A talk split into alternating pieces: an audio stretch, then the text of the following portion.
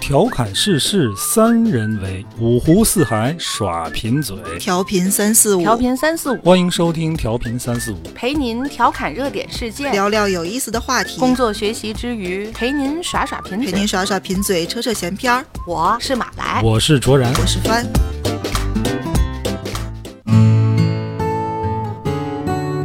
大家好，欢迎收听调频三四五，我是卓然。坐在我对面的是马来和范。大家好。大家好，嗯，今天这个录节目时候可能会有点环境噪音啊，旁边有一个邪教，邪教有个什么宣讲仪了式什么啊？活动啊，可能会收进去。 那天我就给他们跟你 说，你等着。 今天是要聊一个挺恐怖的一个事儿嗯啊。那最近不知道为什么啊，就感觉这个新闻也好啊，身边嗯啊发生了很多这种意外的安全事故。之前聊过一次人为的，嗯但其实还有好多纯粹的巧了意外造成的，也挺重大的事件。是今天吧，宁波对那个嗯，那个打桩机倒了，我现在我另外一个群里面他们发的那个电瓶车，电瓶车又炸了。哦上一次在电梯这里这回是炸一片是吧？对，这回是停在这个户外的这么一个，可能专门停的全都是电瓶车。就把车棚炸了呗。，嗯对，就是一个炸了就都炸了，说是有二百多辆，但但具体就不知道。没有反正人员伤亡吧？嗯、应该是没有。啊，那还好。然后紧接着下午，我看那个我们自己的这个嗯听众的这个群里面，又有人发了一个嗯车开的好好的，打桩机突然倒了，嗯整把这个车给拍在那儿。听说拍的还是个宁波当地的一个挺有名的企业家，嗯还有他闺女，刚从加拿大回来。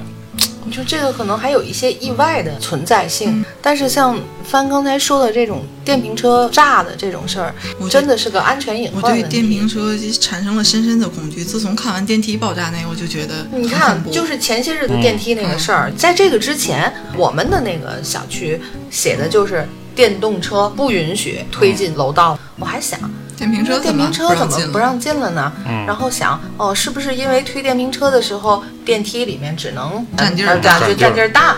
我还真的不知道这个，是直到后来看了那个视频之后，我说哦，怨不得楼下已经贴出来那个，嗯，真的挺吓人。这个电池它就不能改改吗？我也不太懂这个原理。这那技术问题咱不讨论哦嗯啊。这种事儿啊，你比如我要停车啊，嗯我就会离那些电动车离远点儿，哦，我就怕它炸。因为这种案例咱看过太多嗯了，是对呢，吧？好好的，它自个儿就自燃了。是呢。你说这种骑的这种电瓶车不让进电梯，即便你不推进去，我还看见过他把电瓶车停到卸负一，然后嗯把电池卸下来，嗯，电池拎上去，因为拿上去它得充电呀。你说这怎么弄呢？这个东西，你在家里充电，你家里炸了，炸你们家不要紧，你看，在户外那个照片上看到的那个火势就已经很大了，在户外炸了还好。然后我有朋友说，他说我们那个小区的电瓶车就是全停在负一，嗯，那负一 要炸了对啊，就塌了呀。然后他是说一件他妈妈家附近有一个自助的那种可以换电瓶，嗯就你来不及充了就可以在那儿去租一个，就像充电宝一样。嗯，哦那你怎么着也得放个几十个哦，对啊，那那个啊地方怎么、怎么控然后制这个安全问题？那个控制不了，好像也没有什么安全措施，而且距离那个地方五十米是一个加油站。 我仔细看了一下，就是关于那个进电梯爆嗯炸那个事儿，好像它电池是分两类，然后哪一类的可能安全隐患会会还能降低好一点儿，嗯然后哪一类的按年度的你去更换呐、或者是嗯什么怎么注意啊？因为我家里有人骑呀、嗯，所以我就特别紧张。就像你说的，你他是不推进去了，但他总得把那个玩儿拎上去吧？总得冲啊！对，啊，当时那篇文章解释的是，就是尤其在电梯这种环境下，可能对它爆炸的这个会有一定概率的推动。为什么呀？为什么电梯梯里它不就是小了震点儿？动是吧？不就是失重的状态，就上上下下的哦这个东西产生的压力之类的吧？我没看太懂，就我是那有。天跟一个拎着电瓶的人在同乘一部电梯，多吓人啊！太可怕了。就嗯那你个事说儿，这个，甭管是电动汽车还是这个电瓶车啊，嗯，你说充电的时候发生自燃，咱能理解，嗯啊，它这过去受热嘛，对吧？嗯嗯，好么样的，它自个儿就听它就就炸就炸了。上呃次那个特斯拉那个在地库里面自燃，不就是吗？嗯它也没没再充好好电的，嗯啊，它那个不是一个充电的车位，它监控拍它自个儿就炸，那就就就是烧起来了。你看咱们昨天嘛，天津不刚有嘛，我就给你们看那视频，就是有一路马桶进那个那个口那儿，嗯，那个然车后汽车着，自燃，那不知道他为什么着。我也没看清它是个什么车。你说这要真炸了，你说不也是危险吗？嗯，咱说到电梯啊，嗯，这电梯不光是你上电瓶车有问题，你听说过那种电梯它到了之后，它没对齐那个楼层，嗯嗯，嗯然后你着急听说出去你也没看，一脚踏空，然后就坠亡。过对，听说过所以我现在，尤其我带着孩子，我都告诉他停稳，你看清楚，你再上。我是赶上过电梯，它开门了，嗯，但是它距地有一块距离，有一块距离，这是我啊自己赶上的，虽然高的不是特别多，自己反正是能注意到，嗯但是当时就是特别紧张的，赶紧回家跟老人说。然后我碰见过在公众场合的电梯，那个小孩子在电梯里蹦，我就嗯特别害怕。电梯里因为还有其他的人，就嗯一块儿去制止，说别蹦啊，这电梯会，你嗯突然它造成它急停或者是什么的话，它就我经常遇到这种事儿，好几次，小孩在电梯里蹦，家长也不管，太吓人了。我哦这不样啊管啊那个，这电梯要是真出了问题，大家都闷在里边儿，怎么弄啊？我就骂。反正我这脸儿我一竖起来，小孩儿就你是挺吓，你不用小孩儿，大人也挺害怕的，你脸儿肃起来， 这就是个常识了吧？嗯，在我小的时候，嗯说日常生活中的隐患，就比方说电门儿啊、接线板儿那种东西，嗯甚至我小的时候还有就是说外面。打特别大的雷的时候，你是不是得把电视关了，嗯啊或者是什么不能怎么样的？打电哎，话就或者是反正就类似吧。我但是现在就觉得家庭的当中的生活的这个隐患好像会越来越多了呢。嗯，开车这么多年了，我就记得当时有人提醒过，就说你那个打火机啊什么的，就别放在车里，对，它也会爆。嗯，那香水儿啊什么都对，不香能。嗯水瓶，那天我那个下车之前啊，我那打火机掉座位下面了，哦，天儿热呀，我也不敢就这么走，嗯哦，我够也够不出 来，我撅着个腚在那儿，最后死活把它勾出来一身算完。汗啊，我死活我得给它够出来、啊。对对对，生活中是得有这个意识。嗯，咱说电梯啊，就那种就扶梯嗯嗯，啊，前几年不有那个扶梯吃人那个事儿吗？哎呦，我就哎呦我的天！不能想。还有扶梯那个边儿，把小孩儿那个脚脚卡里进去边儿了。嗯我现在每次带我儿子，会紧张。他现在这是自个儿上扶梯的时候，我都特别紧张。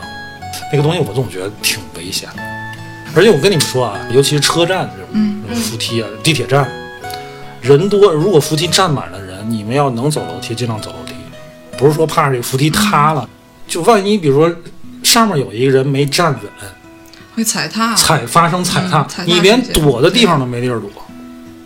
嗯，经常有旅游旺季的时候对，就就在桥上什么有这种踩踏事件。你就你就走楼梯，你正常的这个速度走楼梯啊，虽然是累点儿，但是我跟你说，比那个扶梯速度还快。但就是懒嘛，而且一直说这个左行右立这个事儿，嗯，这其实也是个不太安全的事儿。不过其实也大家也不是那么规矩的这这样执行的。啊北京现在也这样，北京早这样啊，就是它有没有形成一个就大家的共识，就一定是北京所有的电梯啊，中间都画道黄线哦，它是划线，啊。嗯我刚去的时候，就没准还零几年的时候，我都不知道，嗯我就傻了吧唧，我站左边，嗯嗯嗯，人家跟咔咔从过的时候就一扒拉，我还嘬下牙花子，那意思好像这人没素质。我当时哎，怎么嗯扒拉过我来干一嘛个人就扒拉我一下，就滋那我样一下啊因为你是那个没有素质的人，啊，因为我没有素质。我不想提，你刚才说了，我就不想接你，非得说。日本是这样的，日本已经是全社会的一个共识，嗯他们一定是，特别是日本的那个地铁，它能下好几层，就可麻烦了，就是找。但是这个事儿啊所，有人都站在一侧，就是把内侧让出来。引起过争议。有人说这个这是个有对隐患的电梯这个这个承重受力不均吗哦受力不均啊，它其实不好。你说我脑子里第一反应是我家门口的那个五三号线电梯，它是上是是真的只能上，基本就是单行。嗯，然后那面那面有一个下行的，也是单行，然后中间是好宽的楼梯，嗯，就是你要等不及，你就腾腾腾腾腾，你就你就上楼梯就好了，对啊，就而是且你说的这样。而且有人还说，你在这个扶梯上行走，其实对安全也是不利的。而且前两年出现那个扶梯吃人那个事儿太恐怖了，它是前面那个那个盖儿最后那个踏板松了，嗯，嗯，我现在经常觉得好多地方的那梯前面那块板看起来都看起来都有不是问很题结实。，每次我嗯走那我都迈一大步 嗯，把把那块空过去。有的确实因为是可能使用的时间长了，看着就都是缝，反正就怎么着哎都不结实的你样子。们在尤其商场的扶梯有没有碰见这种情况？就有人在扶梯口，甭管是上的地方还是这个下的地方啊，他站那儿不动，站这儿不走，不走，有有，多讨厌有！咱刚才说这个电梯啊、嗯，地铁，还有动车，动车怎么了？现在好多动车那个那个下门那块儿它没有踏板了，它直接跟这个站台连接，哦有估个计缝儿得有这么宽的一缝嗯大儿，缝儿，稍微小点儿的小孩儿，我觉得迈过去有点困难。嗯我不知道为什么孩子是现在不搭这个踏板，那个东西我觉得能杀人了。地铁也是，地铁跟那个站台之间那缝儿其实也挺宽，而且你再加上早晚高峰的时候人在一起，这挺危险的。忽突然间觉得。咱们能安安全全的生活也挺难的啊，嗯好多事儿你都莫名其妙的，你怎么以碰前上咱了？说这看《死神来了》，嗯，我当时看《死神来了》，我真的是把它当成一个安全生产教育片儿 看。你看过吗？《死神来了》看全了吗？没，我根本就没看，根我本就就没知看道里边有什么，一会儿什么什么坐一个汽车怎么我了？跟你说，一会儿所有什么你看似是天灾的事儿，其实都是人祸。嗯，你甭管是汽车自燃也好，电池爆炸也好，包括今天这个打桩机倒塌也好啊，还是电梯的什么事儿，嗯打桩机怎么能倒呢？就是没安好吧？那肯定是没没安好固呀定好呗。啊，是吧不？死掉山转着转，死神来了，就就就下来了，嗯别讲了，对吧？这一期是说安全隐患，那个生活中的安全隐患。一般都是几个、两个到三个巧合嗯造成的。哎，你说巧合造成生活中，我知道的最离谱的是什么？你知道，什么？在家煮捞面，嗯，然后面坨了，你肯定有那个几根儿或者一段儿什么没有捞起来的，嗯它贴在了锅边儿上。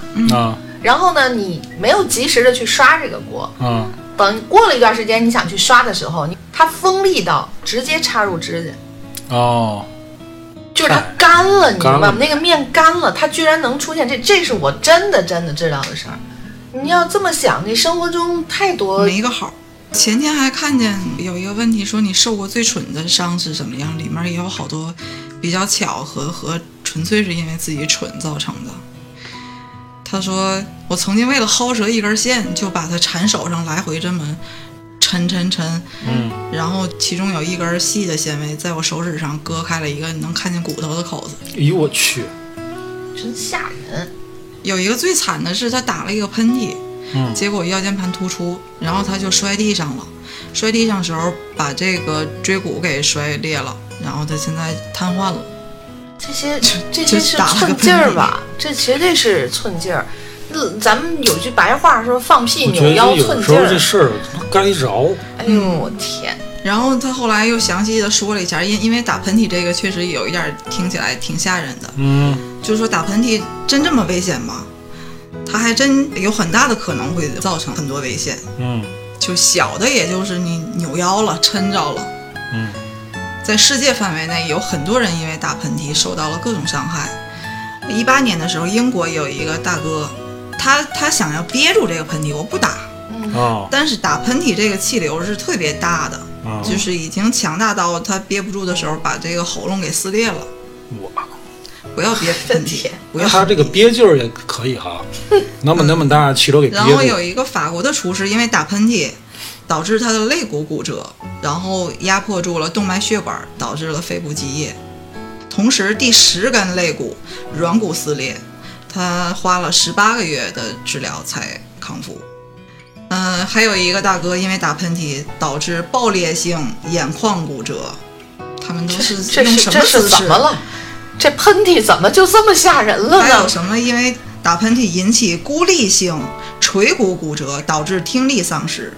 啊，打个喷嚏就聋了呗。嗯，你这声太大了。而且这些打喷嚏受伤的人啊，可不是身体瘦弱的人，嗯，还身体瘦弱的人，他打那喷没嚏那么大劲劲儿儿没那么大劲啊儿，切可能可能身体素他那质越个好 的啊人切反而得越容易。腰扭了。尿尿了。反正我是我有一同事啊，嗯，就打个喷嚏撞了，跟前面儿这是真事什儿啊么。叫撞？他开着车，哦看哦哦哦哦，嗯那一下打个喷嚏怼了前人面打大喷公嚏公嗯的。时候，应该是眼睛可能是是是闭着的那一瞬间，我有时候开着车打个喷嚏，但是挺自好。打我 我知道那事儿之后，我每次就挺小心的，嗯，先减慢速度，拉开车距。是嗯，哦，真是得提醒，就是说那个啊啊，孩子坐在安全座椅上的时嗯候，在汽车里的时候，他如果穿了比较厚、比较特别面儿、特别光滑的防寒服，嗯，得注意，你最好把那防寒服给它裂开再系，因为那个一旦真的车有问题，发生碰撞的时候，固定不住，那哦，滑，嗯一下就滑下去。所以说就那是个冲击力太大的时候，对那个可能会把你伸出去。对，我那天接孩子，嗯，然后我在幼儿园门口，我很无聊，我就在那儿数属啥？数那个安全座椅。嗯，应该现在都有吧？嗯还不是吗？不是早就说嗯，也我数有？了得有二十多个车，嗯，没有，有一半儿没有的，哦，还有坐前面的。就是心大呗。哎，你说安全座椅，你知道我心理见过，素就质是啊就咱们外边那个小黄车啊，小什么车，嗯他给那孩子搁前头筐里，啊，这太危险了。嗯嗯，我就觉得家长，你真的得注意，特别是带孩子。是我自己家里就有过，嗯你知道那个一袋儿一袋儿那个小吃里边是那个豆子，嗯，青豆，一个没看见，那个孩子就塞鼻鼻子眼里里塞了，我的天，不是塞了一个啊，到后来只好去医院。他想往外喷是吗？他就是玩他儿，就是玩儿，他就是玩儿他本来是在吃，嗯吃着吃着，他可能不知道怎么想的，他哎就他就他就往鼻子里，不最后玩儿去医院嘛，帮忙弄，还好就是有一个已经没有了，有一侧问他为什么，他流鼻涕呢，他想拿那个堵上，你有小创意。孩儿真是，哎，你你要说小孩儿这个，真是你千防万防都防不住。防不住的，不是等于有时候啊那你个显而易见的那种安全隐患，你还能看见，能制止一下。有嗯告的时诉候你别把根灯本泡就。塞嘴里，你非得塞。我之前在我奶奶家楼下看过那个俩小孩儿靠在一个三轮车上，那三轮车就铁管住的。嗯。哎，俩小孩儿在那儿这个玩儿，有个小孩儿呢就把这个手指头啊塞进那个铁管里边儿，哦，塞进去拔拔出出来来，塞进去卡住拔了出，来，塞进去拔不出来了。嗯，啊，他越着急，他越拔不出来，哦，最后就是来的消防队得给切开呗，这把这那这管儿种就弄是掉，不能切，切的导热呀，那怎么办？所以我也不知道怎么怎么，反正折腾到天黑。灌点啊油经，经常有这种。你这卡姆之前有一个脱口秀， 有一天看电视，哎，有一个小孩儿卡在那个护栏的两个栏儿之间了，穿过去你以为你能穿回来，嗯穿过去穿回来，然后就回不来了。嗯，消防过来，管儿切了取出来，然后他就以为这是一个专门的节目，就专门演小孩儿卡在各种各样的地方，看谁卡的比较有创意。我上学的时候听说过呢，卡书箱那个里边儿啊，脑脑袋卡书箱里。嗯有，我前两是天看一个玩视嘛频，还是他爸给拍的，学校那个凳子，嗯那凳子四条腿中间不有横秤子吗？啊，那孩子也不知道怎么就是把脑袋塞进去了，从秤子里边塞进去了。然后出不来塞进了去。出不来了，脑袋上顶着个凳子。他爸拍的视频，他他爸在那乐的不行了， 孩子在那啊啊哭。这个是你知道，我肯定能取出来。有的嗯你你木卡头在的那些就金属的地方，你就确只实不好能打取幺幺九了。嗯，我小时候，我我没有印象，可能一两岁的时候，嗯，嗯，是吃香蕉，结果就吃了一大截，咽进去了，然后呢，就噎着。卡住了，嗯，嗯然后就喘不上气。哎呦，就赶紧抱着就往医院走，因为家里也都不知道怎么处理这个情况。据说路上的时候手脚都已经软了，就是是没有知觉，哦哎呦，就没气儿了嘛累死。然后就着急就骑车嘛，大姑骑车奔医院，她着急，然后那路可能也不太好走，就颠颠颠，内控就可能给颠出来了。哦，颠出来到医院就已经慢慢缓过来了。但是后来嗯我看有的电视剧里面涉及到这种情节，就是人卡住之后，嗯勒住那个肚对子你勒住得颠他，嗯，你不要是是什么抠嗓子呀什么那些都不管用，就是你你要勒住，然后一直咣咣咣去颠这个人，他就会咳出来。我前两天看一视频，哦监控拍下的，一帮人聚会的时候，有一个女生女孩儿他吃着吃着突然就不行，冲人招手，但是好像说不出来话憋着，因为有很多人，其他人当时都没什么反应，就对面有嗯一男的赶紧过来，就像凡说的勒住勒住他，然后就那么颠对，他可能吃什么东西就卡住了，但是他当时已经说不出来了。这个有时候还真是你需要掌握一点这种常识的这个救援的方法，哎常识的这种急就救我的觉方得法这。些东西都是人，你像帆说的这个，他这是寸了巧对了。那时候我刚结婚，姐姐的孩子几个月大，你知道吗？过去手电筒的后面有一个铁环儿，嗯嗯，那个铁环儿从手电筒上掉下来了。嗯，家里那个姐姐那个孩子当时几个月大，我们当时身边坐了四个大人， 包括我，嗯他就拿着那个小环儿，他就叼在嘴上。嗯然后我们就觉得 哎，跟个小兽一样，他可能就觉得挺好玩，他叼着就爬，然后他爬的时候，我们大家都在看着他呀，他把头低到床边儿往下看，嗯然后再抬头，那个环儿就没了，嗯，就在他嘴里，然后哎，这不行，我们就往外弄，但是他就开始哭，他越哭那个环儿就嗯越越往往里走，越往越往里走，然然后疯了，我们就。哎呀，我结听着果都我跟你说，我现在想这件事儿都不行了，都你知道吗？结果他爸在嗯给他倒过来。嗯然后另外一个大人跪在地下，这样从他嘴，因为他他是空着的嘛，小啊，孩嘴儿，就自然张他开就了自。然就真的给弄出来。从当时我们哎呦家我的天如果要往听着我总都医院头皮跑发的麻话啊，是真的来不不知及道要怎么样，但是就这样弄出来。弄出来了，这个人气就总算松一口气，但是他还在哭呀，怕他拉到什么地方嗯啊，就赶紧就送到医院。还好什么事儿都没有，那时候他还不会说话呢，嗯就我们说回来别跟他妈妈说，他妈得吓吓死。结果那个小孩儿妈妈回来之后他就哭，嗯因为每次回来他都吃了高高兴兴啊告什么的。 然后我们就说就说吧，哎呦妈妈哭的呀，就这事儿你不能往后想，对，对，这个人啊，从小能安安全长全大，的对，太不容易，活到大，真的太不嗯真是容易太不太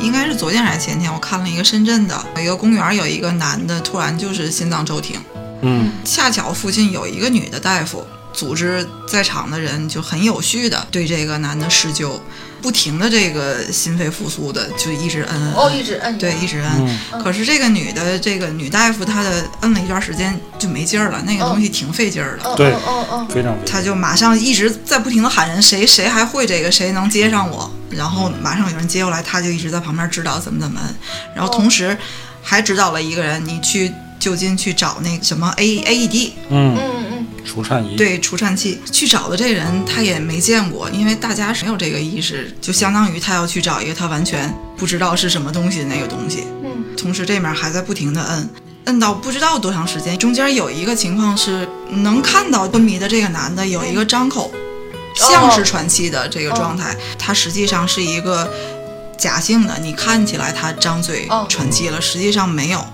哦，就不还要得停，不停这个时候就还是不能停，一直要保持摁，因为心肺复苏就是说白了就是争取时间，一个是争取那个 E 撑 AED，到幺二零来，对，一个是争取这个救护车过来，嗯，很有效，就是在场的没有给你捣乱的，没有嗯瞎做什么的，大家都很对，然后一直到救护车来了，把这个人安全的护送走，然后大家都都击掌，嗯这个事儿就打那个叫高以翔是吧？嗯，哦那事儿之对，后啊，心梗这种事儿其实还挺常见的，嗯突发心梗这嗯是导致这个晕厥。这 AED 啊，便携式除颤仪，现在上海跟深圳普及的挺好。嗯，这东西一个城市都在哪儿呢？其实你用百度地图，你搜 AED 就可以搜到嗯嗯你们这个城市的 AED 都在哪儿分布。我们天津有有啊，天津有，但确实不多，十三台啊，啊什么啊？全天津啊，全天津十三，北京才四五十台吧。啊放在哪儿呢？应该嗯、都是天津公我共场看的所也比较多，是在地铁站。哦，嗯你像人家深圳、上海，基本上就是人流人比较群密集集中的的啊啊公共场所，应该都能找到这个东西。哦，它甚至普通的户外就会立啊一个就小是东西，户外和室内。都会有，比如商场里边啊，我就刚想嗯说，像现在这样，那要这么说的话，你人流比较密集的商场，你都要备一个啊对公共的地方啊，对而吧？且这个东西它其实操作挺简单的，对，不会用的人也能也能用吗？不会用的人，你得看看说明。哦，你我觉得这东西还有这种胸部按压这种事儿，都应该普及教育一下，因为现在心梗确实是一个普遍突发的这个疾病。是人工呼吸和这个心肺复苏，我之前我也会过，因为我我有电工证啊，你嗯，好吧， 考电工证这个东西必考嗯，啊，因为你免不了触个电什对么的，一触个电你不就嗝屁了吗？嗯，当时弄一个假人儿躺地上，嗯那对着假人儿，想想想挺不卫生的。 这个考生刚考完，我就过去 说考。但心肺复苏的手法，大家还是可以了解一下的。心肺复苏嗯真是一个体力活儿，对，很累它需要你全嗯全身的的力气，气都嗯不是只是胳膊的胳膊力力气气，哦需要你的这个身体重量，哎哦身体要前倾，骑在上面，撅着屁嗯股是咔咔。对，摁到什么程度？一般接受完这个心肺复苏，它有可能会肋肋骨骨会有肋问骨题。摁对，断这个好像哦嗯我我我听说过。嗯而且这个频率也也必须很快才可以。频率是一分钟一百到一百二十下，它的啊节奏就是小苹果那首歌，嗯对你快唱一下。你是我，对，就这样，对你掌握不好，你就你会心里默唱这首歌。就这个，我给你节奏啊，咚哧哒哧咚哧哒得哧这咚么哧快哒哧。对，一分钟那一所百以人二家十会累哈，对就得换很累人。。嗯，你摁的时候是特别快速，但是要有一个回弹的嗯那么一个小过程，然后一下一下那么摁。摁的位置在双乳之间的连线嗯，正中间这个位置。下垂的不算啊，躺着也不会下垂。正胸口 吧，对，对就还有你这个这要个你要这个详细说，还还要跟你偏的左一点肋，还要跟你的偏肋左骨那正个中事儿正是中嗯哦，那连线的嗯终点每个人还倒还好找。前两天我看《人民日报》发一个，他是什么情况？一个小伙子他自己感觉到这个胸闷啊，四肢无力，自己去就医去了。就医发现他就是有心梗的这个前兆，而且很严重，必须马上接受搭桥手术。这小伙子他不信啊，这个医生就跟他说：“你现在不能走，嗯，我现在就联系床位，你必须马上这个住院接受手术。”小伙挺年轻，他说我也得打个电话跟家里说一声。他说你就在这儿打，然后这小伙子就不信邪，啊他就出去打去了。出去打之后就咣叽就撂地上了。哎呀，前一阵儿有一个挺有名的企业家嗯，他也是这种情况，就是不信，他不我信好啊，好的，然后被是个大夫还是个护士发现了，就赶紧心肺复嗯这苏这出是差救回来他了。倒医院门口儿那就还算不错了。那个是他坚持不信，我就要回家。结果嗯从回家两天之后，就人就没了。嗯，我不明白为什么好多人会对医生有这种不信任感，总觉得吓唬你就要多收你钱。这个关于这个如果人家话说到医这生个已程经度说，了就是说你就你现在就必须，这个事儿是要庆 祝吗？不知道这个大家能不能听见？我们这个旁边还有一个道观，没了，我估计他这这个大家不要误会，我不是们也刚不才那是个在声奇音怪的就是嗯地道方，观的声这个音没。了是他们出现在了不应该出现的地方园。区里对，嗯啊然后他今天是个十五，好像是吧？不 是十三，昨天是十三，今天是十是四。吧？啊那本今来天不今应该天做法。今天一早来，我还跟帆说，下雨吗？啊，五月什十么13三14是15什么的关老爷磨刀啦，什么那个秃尾巴老李啦，怎么怎么着？然后也有地儿说二十三的嘛，五月二阴历啊，五月二十三嗯，就是是下雨的日子，一定会下雨。然后我今天早上还跟帆说，我说谁跟你说下？没跟我说呀。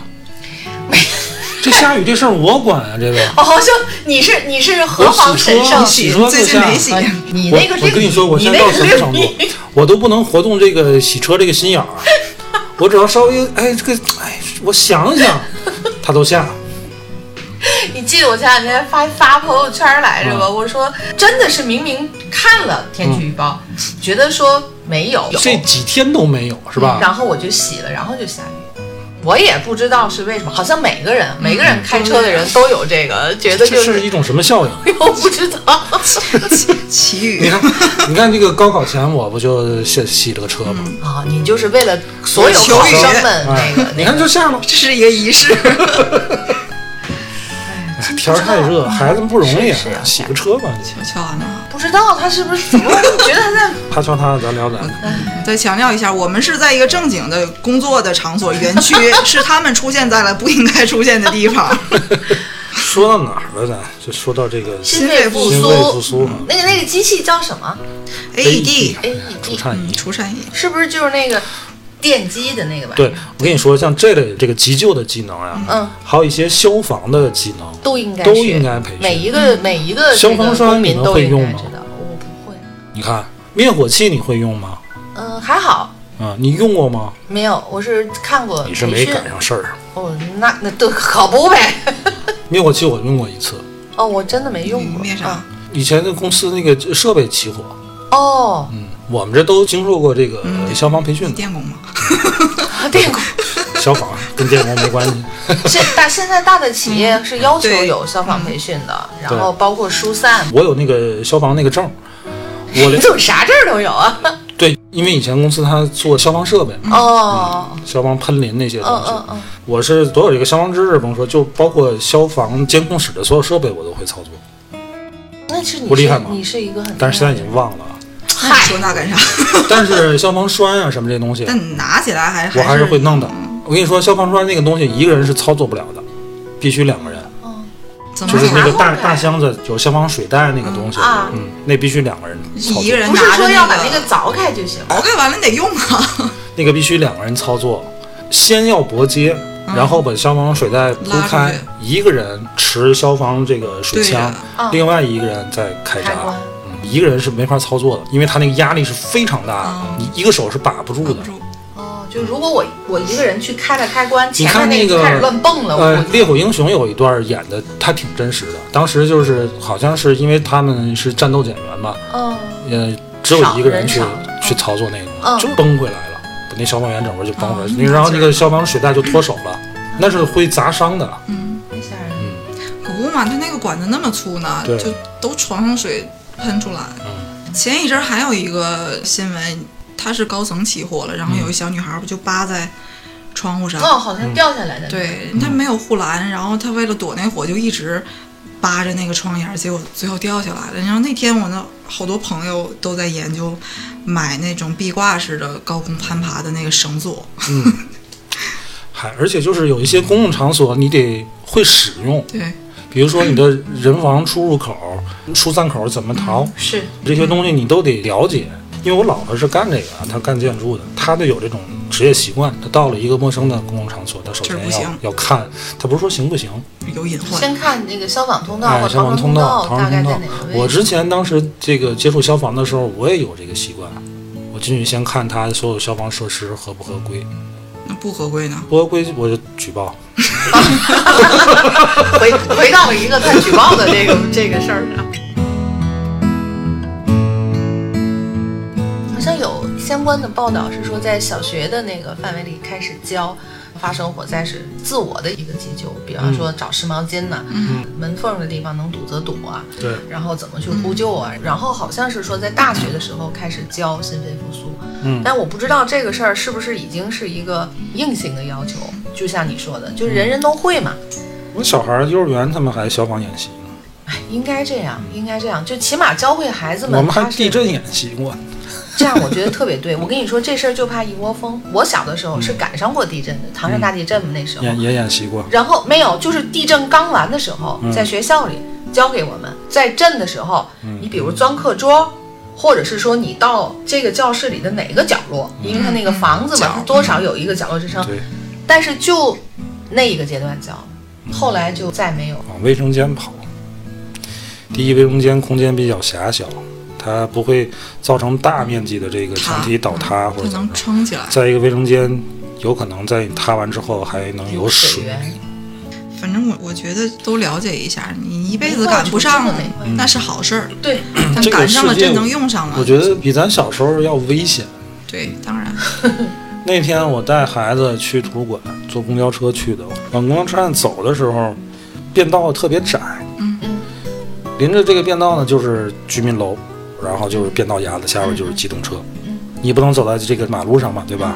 你走便道上，嗯离那个楼又特别近，我就特别担心这个嗯高空坠高物空坠物，对，离这个建筑物远一点远一点儿。尽量就远即便不刮风，尤其那是个居民楼，你知掉道个哪嗯花个盆花盆儿儿啥掉的，下你来，你你也是，对吧？对对。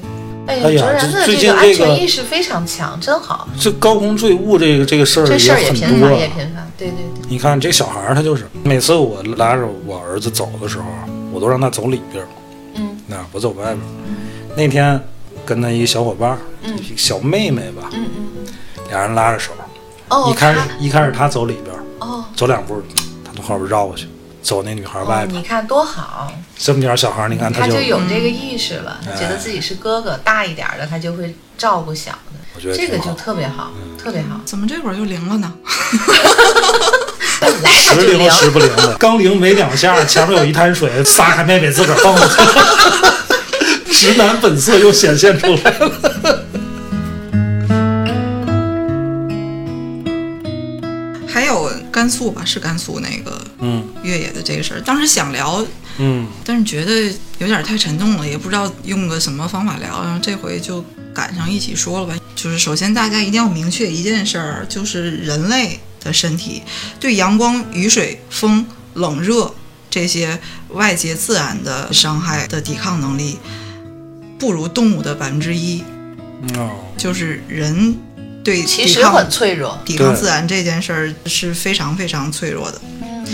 然后好多人在看完那个新闻之后，就是说有一个这么厉害的运动员，基都抗本拒专业级别了，嗯那我要去，我普我通肯人定。就更不行。嗯可实际上还不是这么回事儿，什么像越野跑啦、马拉松跑、柔道、搏击这些竞技类和对抗类的运动员嗯，的户外耐寒能力远低于咱们正常人。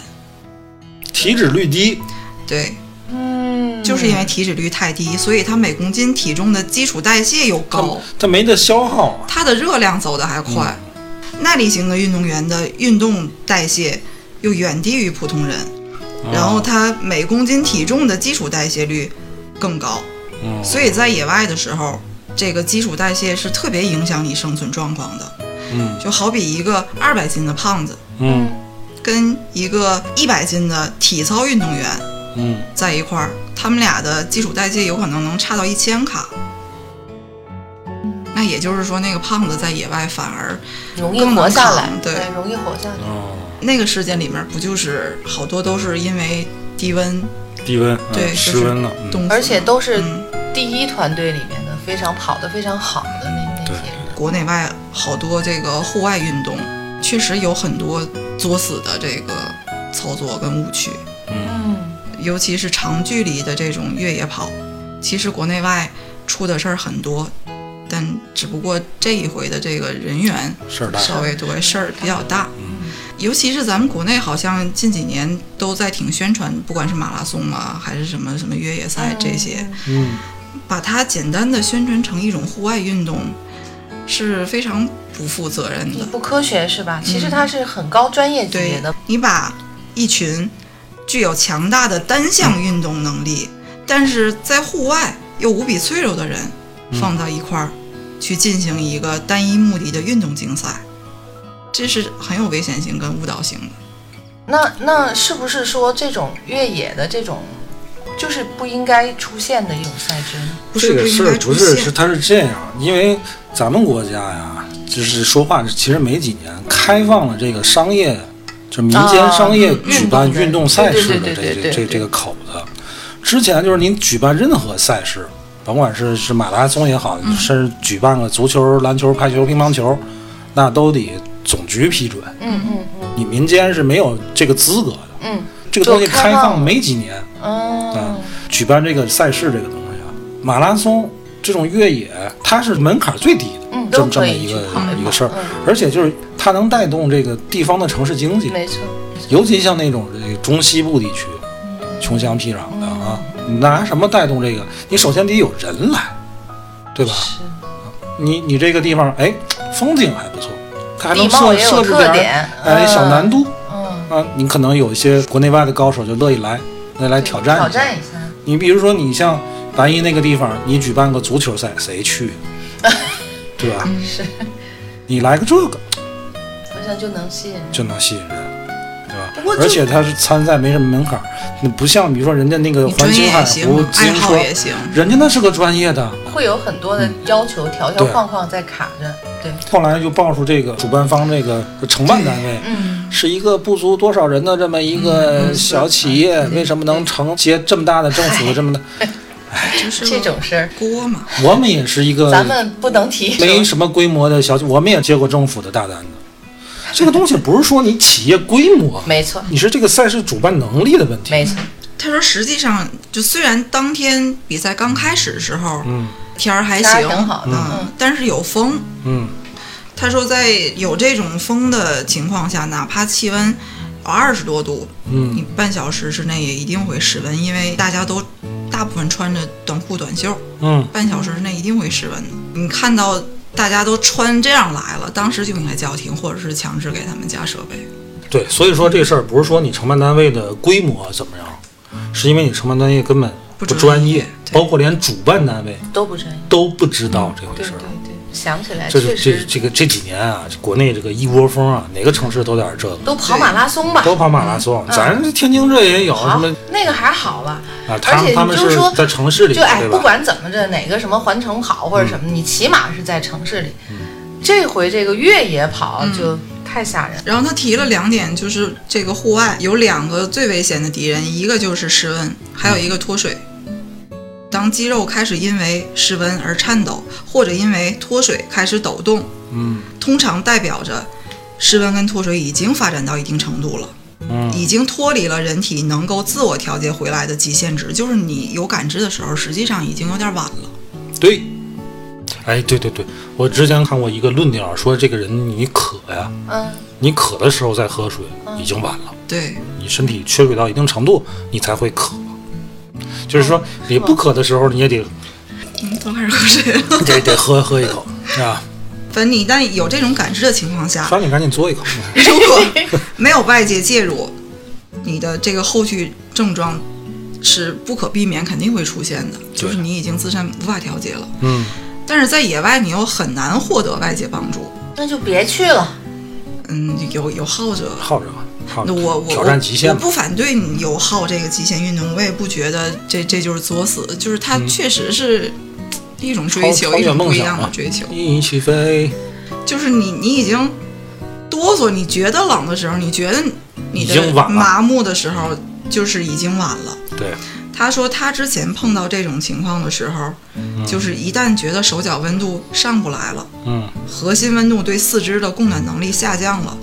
他首先考虑的是，我能不能在两个小时之内回到就近的他营地？哦嗯如果回不去的话，第二考虑的是，马上收集柴火，嗯，点起来火嗯，都是要在一个半到两个小时之内。完成，嗯，否则的话这就是是有经验的。对，对对对，这个才是去玩这些也好，或者在野外工作也好，对你应该具备的专而业知识。且他这个这个赛程那几个就是那个叫叫叫什么，就是那个 check check point 的那个设置的嗯补，给那个补给点站，对或，者就检查点，我开始翻译英文了。他那个不合理啊。嗯，就是他出事儿的那个是二二到三之间，对对吧？对就二到三之间，它海拔要上升一千没，没而且有只是上最不下难。的，然后又没有 又点，没有对，嗯对嗯而且你上到三之后没有补给，也就是说你没法在三退赛，三的那个地方自然条件非常恶劣，哎你是上也上不去，你下也下不来。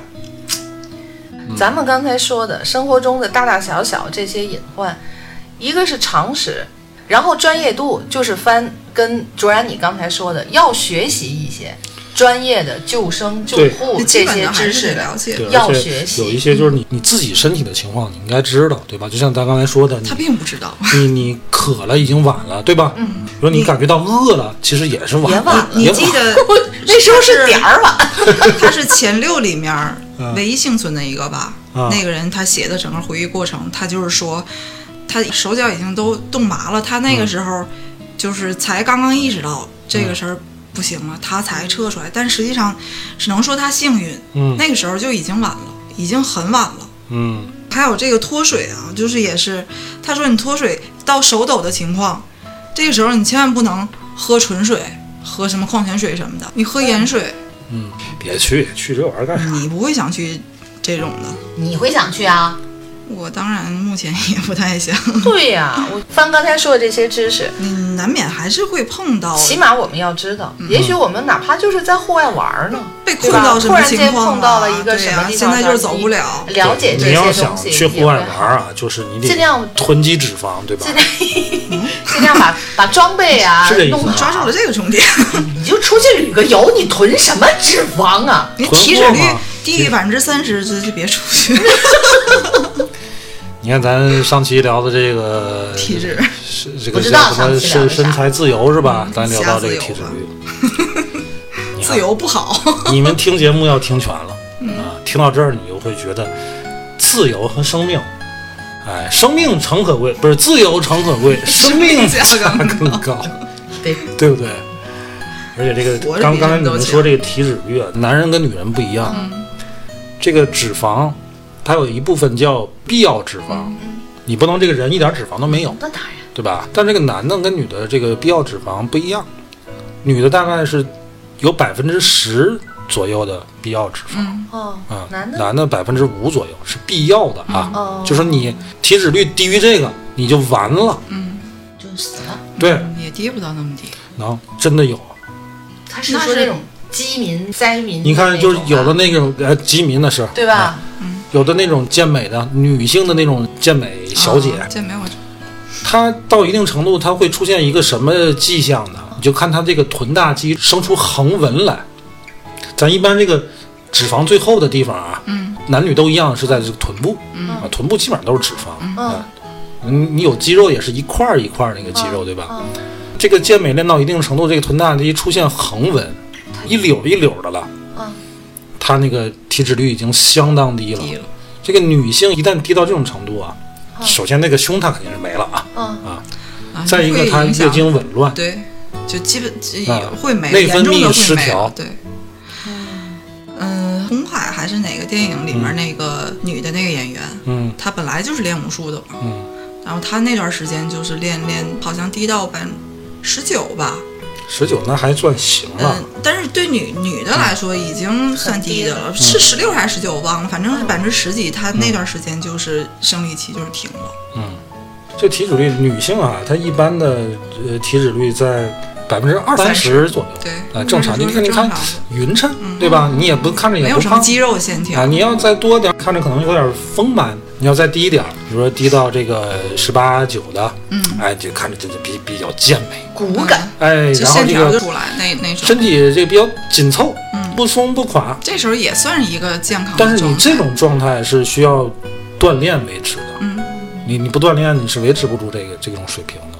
你要再往下低，低到这个十四五，那就是运动员级别的，嗯哎就浑身腱子肉，对吧？你要再再往低就，不低低不低了，不低了就这样吧。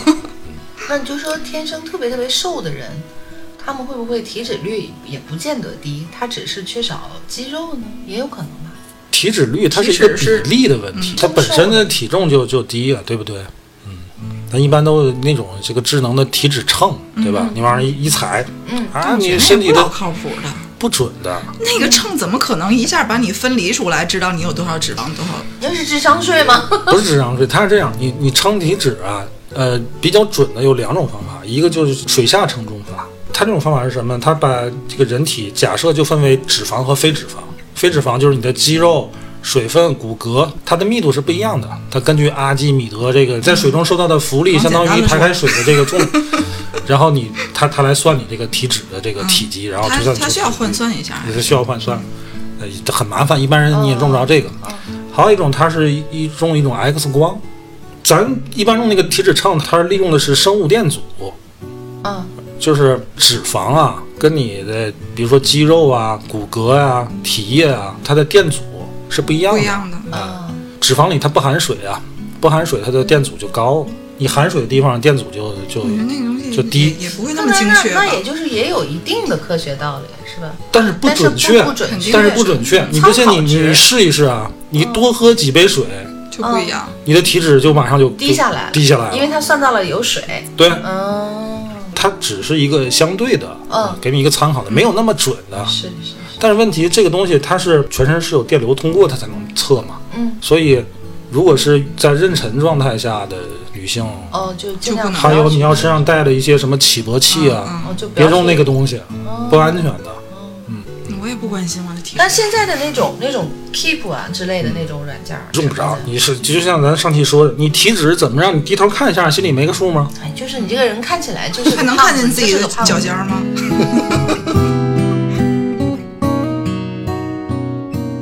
我觉得活着多不易，你说是啊啊处？处都有安全事故。其实嗯，看看到过一个，就是公共的场所，嗯很多人觉得马桶脏嘛，啊，他蹲在上面，能明白吗？就无论男嗯碎女了，嗯对菊花破了，你不知道这个陶瓷它承重是个什么样，他嗯就算能撑得住，你在上面蹲着你，你就它也不舒服呀。我对呀一直不明白这是这是怎么想的。公共场所就别弄那样的东西，对，就挖坑挺好上。就应该蹲蹲便，我觉得。但现在公共场所，你就是现在好一点的，它是有那个一次性那个纸嘛，你可以用嘛，垫对，它可是以有垫。那个的，都准备那些东西的。公共场所现在还分呢，有这个蹲和坐的。你要么你就像你说的，我等等这个蹲蹲的嘛，嗯憋不住啊，那你就别这么多事儿，真的别那么多事儿。你蹲在上面真的不安全嗯对。突然间说，说这怎么说那么脏？是你还唱来着你呢，可你可以保持深蹲的姿势，但是你别坐下去。你那也可以。 所以骑说，马蹲裆对啊！那个起码是练了一下大腿的我跟你说，那拉不出来。你那个骑马蹲裆要求你括约肌得绷紧着，你看，你又在继续深化这个话 题。得了吧？这说到这个，哎，该冲水了。然后那个也感到有饥饿，嗯我说该冲水了，你说有饥饿， 你这口儿也挺重。你又开始深化这个话题。你说的是补充水，我现在想，你刚才说什么？想喝水的时候就已经晚完了，嗯了，想吃的时候是不是也晚晚了嗯实际上今天是时间晚了。行了，想拉的时候，其实也我宿便。哎 呀，得了吧，太脏了。今儿聊到这儿了啊，嗯，该吃吃，该拉拉啊。注意平常生活中的安全隐患，对对保对护好我们自己。离电瓶车远一点。希望大家平平安安啊，嗯，拜拜。拜拜。你看他这阵儿，他们什么声音都没有。对，就是饺子的。刚才那个，我觉得他们走到了。我也感觉应该坐在这儿。就是做法啊。那这做法为什么都在他这说要出来做？这得不得不起来吗？